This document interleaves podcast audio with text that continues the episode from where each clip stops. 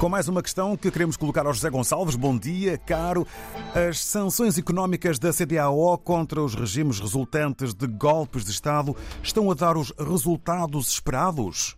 A aplicação de sanções económicas a países em estado de desenvolvimento muito atrasado eh, é sempre um problema. Os efeitos eh, fazem-se sentir com muita lentidão e é um facto também que, em situações de exceção, quando há uma luta muito intensa pelo poder, aqueles que estão no poder eh, não hesitam em impor também sacrifícios ao conjunto da sociedade. Por outro lado, como eles pensam e dizem e afirmam que têm razão, que tiveram motivos para dar os golpes de Estado, eles acham que a sociedade tem a obrigação de resistir e de passar por alguns sacrifícios em matéria de consumo.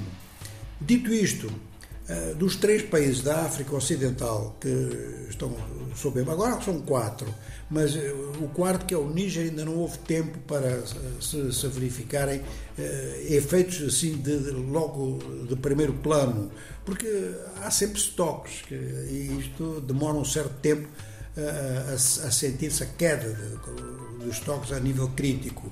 Mas dos outros três países que estão com golpes de Estado há mais tempo no poder, a Guiné-Conakry é o que está em melhor situação porque tem litoral. E quando se tem litoral, é sempre muito fácil obter operadores internacionais que estão dispostos a furar qualquer bloqueio, inclusive porque ganham mais com isso. O que acontece é que a inflação aumenta e o custo de vida, portanto, aumenta.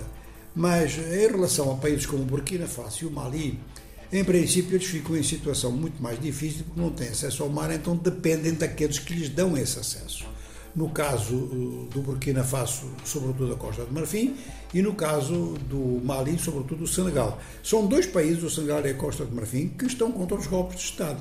Inclusive estão a trabalhar junto com a Nigéria na possibilidade de uma intervenção militar no Níger para parar esta sequência de golpes. Mas o que acontece é que isto é a posição dos governos.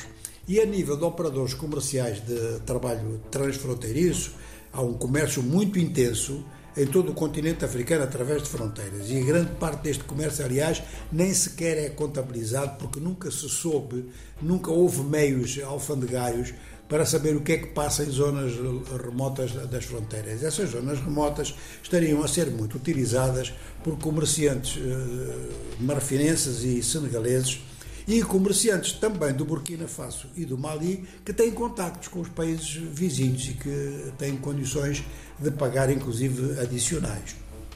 A questão que se levanta, que é mais importante e que se levanta no Mali e no Burkina Faso, é o abastecimento em combustível.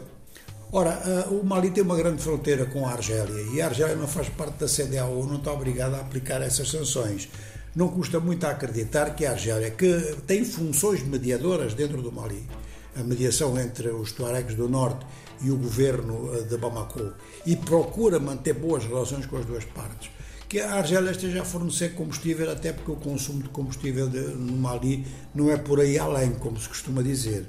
E eh, esta passagem eh, pelo, pelo, pelo Mali pode perfeitamente permitir, então, que chegue também até ao Burkina Faso. Aqui temos, portanto, desde logo um dado que é importante, ou seja, eh, há, há formas de furar estes, esta, estas sanções, de contornar estas sanções, através da atividade comercial tradicional.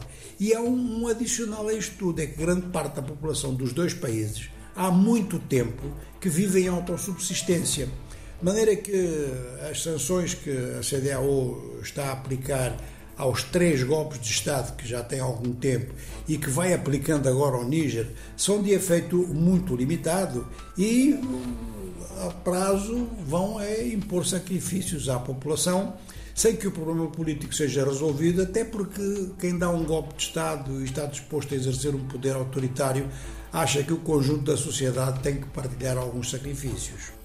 Mais uma questão respondida por José Gonçalves na economia dos nossos dias.